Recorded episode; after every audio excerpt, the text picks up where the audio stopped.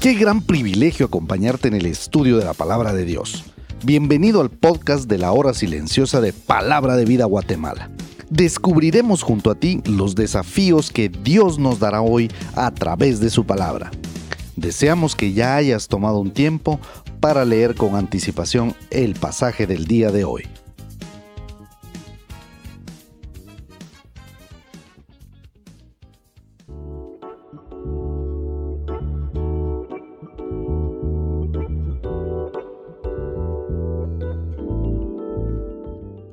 Hola, ¿cómo estás?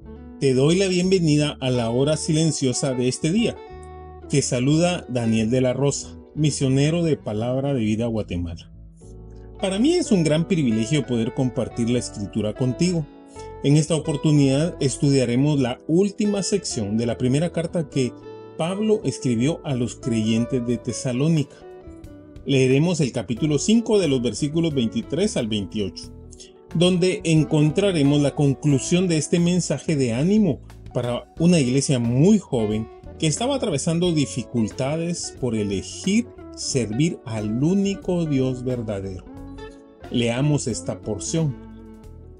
Y el mismo Dios de paz os santifique por completo, y todo vuestro ser, espíritu, alma y cuerpo, sea guardado irreprensible para la venida de nuestro Señor Jesucristo. Fiel es el que os llama, el cual también lo hará. Hermanos, orad por nosotros. Saludad a todos los hermanos con ósculo santo. Os conjuro, por el Señor, que esta carta se lea a todos los hermanos santos. La gracia de nuestro Señor Jesucristo sea con todos vosotros. Amén. En primer lugar, vemos que Pablo retoma la idea del plan de Dios para la vida de un cristiano, la santificación, es decir, que sea apartado para Dios. Tu vida debe ser diferente.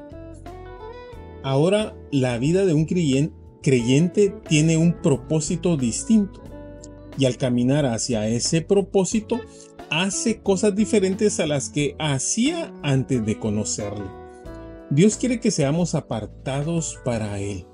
Luego nos dice, o santifique por completo.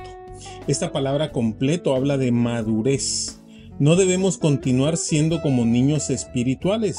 Debemos seguir creciendo hasta llegar a la meta prevista. Pero la buena noticia es que la santificación es una obra de Dios en nosotros nunca la podríamos alcanzar en nuestras propias fuerzas. Sucede cuando somos transformados por su palabra y descansamos en su poder.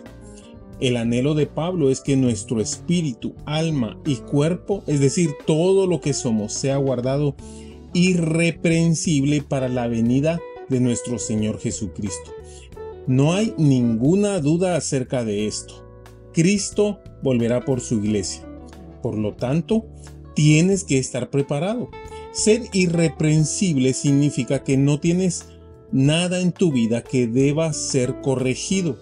En cuanto a las cosas que ves, en cuanto a lo que haces, en cuanto a lo que dices, tienes que guardarte para el Señor.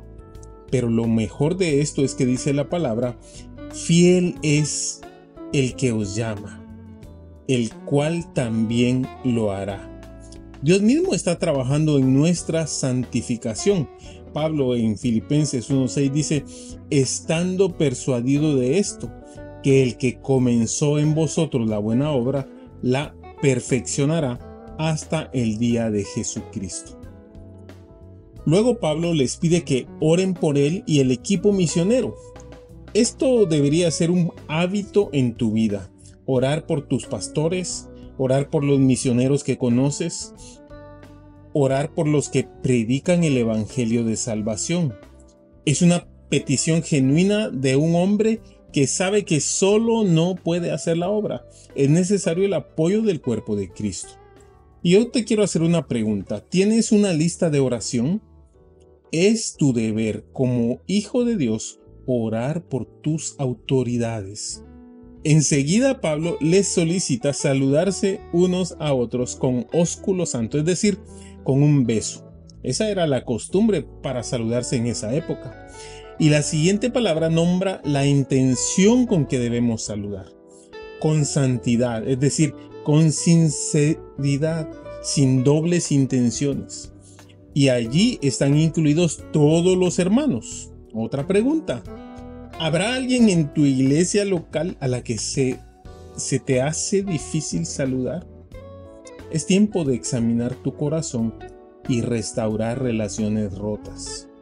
En el verso 27 vemos el pedido que les hace a los tesalonicenses, que esta carta sea leída a todos los hermanos. Esta es la primera carta que envía el apóstol Pablo y queda registrada en el canon bíblico. Por eso es su preocupación para que todos estén enterados desde la fuente original de la doctrina que Dios está revelando para su iglesia. Esto luego se volvió una costumbre entre los creyentes.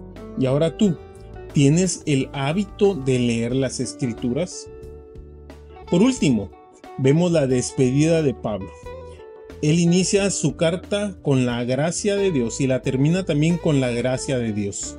La gracia es el favor inmerecido de Dios. Es su regalo de amor. Esto es debido a que Él es amor y a lo que Él ha hecho por nosotros. Imagínate que gracia significa que le agradamos. No tenemos que trabajar o esforzarnos para que Él nos ame. Su amor lo hizo dar su vida por nosotros. Por eso vívelo. ¿Qué nos toca hacer a nosotros? Entregar nuestras vidas en sus manos, estar velando esperando su venida y durante esta espera estar creciendo en santidad y amor para con el prójimo. Te animo a que una de las metas en tu vida debe ser ser hallado irreprensible por Él.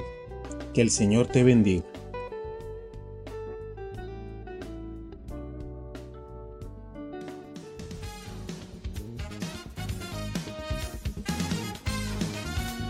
Es emocionante saber los tesoros que Dios tiene en su palabra para nosotros.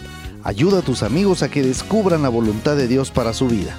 Comparte este podcast con ellos. No olvides seguirnos en nuestras redes sociales.